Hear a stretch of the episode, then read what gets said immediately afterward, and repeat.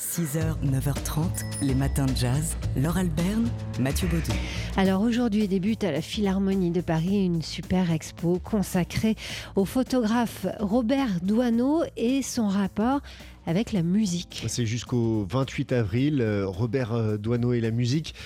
Des rapports pas forcément euh, évidents, même si dans cette exposition, on voit énormément de photos qu'on ne connaissait pas. Alors, il a photographié les grands de la chanson. Robert Doisneau, il a photographié euh, Brassens, il a photographié Gréco, Gréco, il a Philippe photographié les frères Jacques, etc., etc.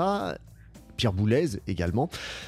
Son rapport au jazz, on ne le connaissait pas vraiment et pourtant il y a euh, tout un, un- un volet de cette exposition qui est consacré aux musiciens de jazz. Alors tout ça on le doit à Clémentine de Roudil qui est la petite fille de Robert Douaneau. Euh, Qui et passe son temps à fouiner dans les archives Voilà, de son, son, métier, voilà, son métier, c'est commissaire d'expo. Elle est complètement passionnée par ça. Et son autre passion, c'est la musique. Et en fouillant dans les archives de Papy, comme elle l'appelle encore euh, à son âge, elle est quadra, euh, elle s'est rendue compte que bah, y avait plein de musique. D'où l'idée de cette exposition. Et en réalité, il le disait lui-même, euh, Robert Doisneau, bah, la musique, il y connaissait rien. Vraiment, il n'y connaissait rien. Il écoutait jamais de musique, euh, il allait jamais voir de concert. Mais malgré cela, en fait, il a passé sa vie à photographier de la musique. C'est ça qui est intéressant. Et petit, il avait fait du violon. Après, quand il était à Saint-Germain-des-Prés, ben, il était dans les caves de Saint-Germain. C'est là où il a photographié beaucoup, beaucoup de jazzman, où il a photographié Juliette Gréco, il a photographié Philippe Clay, etc. Mais en fait, c'était pas une attirance personnelle, c'était des commandes. c'est ça qui est aussi intéressant. C'est-à-dire que c'est la contrainte qui suscite aussi euh, tout ce talent immense, parce que c'est quand même que des photographies exceptionnelles. Voilà donc euh, Clémentine de Roudil à propos de cette exposition. Alors il y a plein de photos de musiciens euh, noirs américains qui sont passés dans les caves de Saint-Germain. Donc commande euh, pour, pour un magazine, il, il est allé se plonger. En fait, il a fait jamais avec la photo que ce qu'il faisait euh, pour toutes ces photographies immortelles, c'est-à-dire euh, il les a photographiées comme les gens qui passaient dans la rue, ces musiciens. Et on a droit aussi, au-delà de ça, à la parade du Hot Club de France en 1945. Il a aussi photographié beaucoup les, les gitans de Montreuil. Il y a tout un volet consacré aux gitans de Montreuil. l'entourage de Django. Dans les années 50, et il y a une photo, moi que je ne connaissais pas, Qui de. Django Reinhardt qui marche dans la rue. Une magnifique photo, donc Douaneau et la musique, expo à voir à la Philharmonie de Paris jusqu'au 23, 28 avril prochain. 6h, 9h30, les matins de jazz. Laure Alberne, Mathieu Baudou. Calendrier de l'Avent numéro 2 ce matin. J'ouvre la petite fenêtre, enfin c'est la grande fenêtre parce que dedans il y a un beau livre euh, qui paraît chez Grund. Il est signé Philippe Roux et il s'intitule Lui, année érotique. Et comme son titre l'indique, il revient sur les années sulfureuses du fameux magazine Lui, qui a revu le jour hein, il, y a, il y a quelques années, que vous trouvez en kiosque aujourd'hui, mais ce sont donc sur les années mythiques du magazine que, que revient ce, ce beau livre, de sa création au début des années 60 jusqu'au milieu des années 80.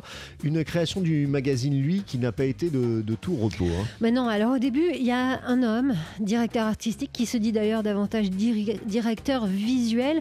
Il s'appelle Régis Pagnès. On peut lire euh, des- une interview de lui.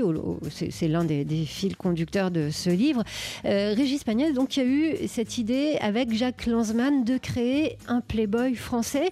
Euh, il y a eu un premier projet qui a avorté, puis ils ont rencontré Daniel Philippaki. Et Daniel Philippaki, à l'époque, bah, c'était euh, déjà l'homme de presse qui se cachait derrière Mademoiselle Tendre. Il Et leur a apporté salut son savoir-faire oui, pour, euh, pour faire de ce magazine un magazine à, à succès. Alors, c'est une formule bien précise, hein, lui, avec notamment des plumes en plus euh, des photographes. Voilà, c'est ça. Parce que l'idée, c'est que la photo dirige, mais entre les photos, il y a des textes intéressants de vrais papiers de journalistes, des reportages, des histoires.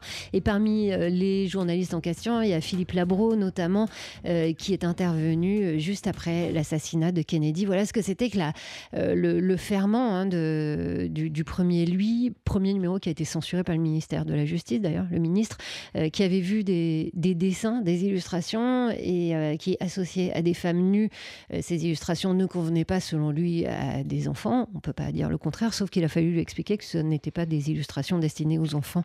Donc, euh, lui, années érotiques, pour comprendre et, redécouvrir que le magazine, lui, ce n'est pas simplement des jolies filles qui montrent leurs seins, c'est aussi une histoire et des, euh, des, articles à contenu, par exemple des dossiers sur le cinéma, sur l'assassinat de Kennedy, justement, puisque lui est né en novembre 63, mois de l'assassinat de JFK, ou alors Qu'est-ce qu'un Goujat, avec notamment Françoise Giroud, Françoise Sagan ou encore euh, Jeanne Moreau qui interviennent. Voilà, et en plus, c'était quand même très très beau. Dans les années 80, ça s'est un peu gâté, mais alors dans les années 60, avec euh, un directeur artistique comme Peter Knapp, enfin bref, il y a des choses magnifiques. Je ne pensais pas qu'un jour ça m'arriverait de parler de lui à la radio. 6h, 9h30, les matins de jazz, Laure Alberne, Mathieu Baudou.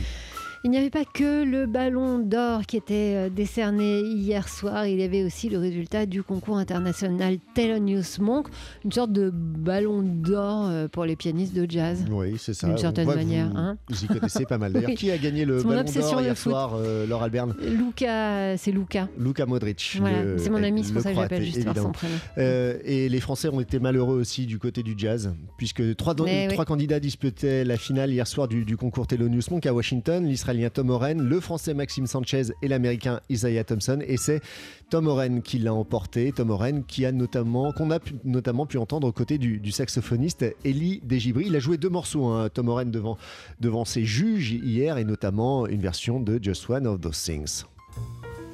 Là, on va l'écouter un, petit peu aux côtés d'Elie Desgibri, hein, le saxophoniste israélien qui est allé chercher de très jeunes musiciens pour l'entourer dans son quartet il a du flair, hein, puisque effectivement ce, musicien a gagné le prix Thelonious Monk, euh, un prix remis par un jury, un jury composé notamment de Monty Alexander, Cyrus Chestnut, Jason Moran, Danilo Perez et Herbie Hancock. Oui, puisque l'Institut Thelonious Monk, Herbie Hancock fait partie de l'Institut Thelonious Monk, et l'Institut Thelonious Monk, on vous l'annonçait il y a quelques, quelques semaines, va changer de nom à partir de l'année prochaine. Il va s'appeler l'Institut Herbie Hancock. Reste à savoir si le concours et le prix Thelonious Monk euh, vont eux aussi changer de nom.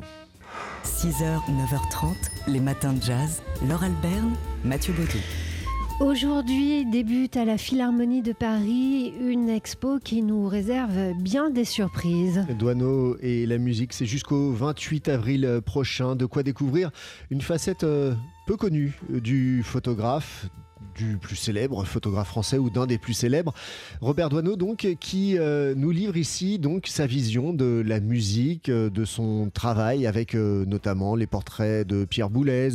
Il y a aussi Georges Brassens, il y a beaucoup de, de chanteurs également. Et puis il y a une facette jazz, le jazz de Saint-Germain-des-Prés, celui de, du Paris de l'après-guerre. Exactement. Euh, c'est à Clémentine de Roudil, qui est la commissaire de l'exposition et qui connaît bien cette œuvre, puisque c'est aussi la petite fille de Robert Doisneau, euh, qu'on doit l'angle de, cette expo, parce que c'est en fouinant dans les photos de son grand-père qu'elle s'est rendue compte qu'il y avait tout le temps de la musique. Pourtant, il disait de lui-même qu'il y connaissait il rien pas du, tout. Mélomane. En fait, c'était des photos de commandes. Euh, il, a été célèbre qu'à la fin de sa carrière, hein, finalement. Robert Doisneau, il disait que dans la vie de photographe, le plus difficile, c'était les 70 premières années. Et donc, c'est dans le cadre d'une commande qu'il a été envoyé euh, dans les clubs, de, dans les caves de Saint-Germain. On écoute ici Clémentine de Haudil nous expliquait dans quelles conditions. Il y avait un personnage exceptionnel qui s'appelait Pierre Betts, qui dirigeait Le Point. C'était une revue artistique et, je dirais, entre guillemets, intellectuelle.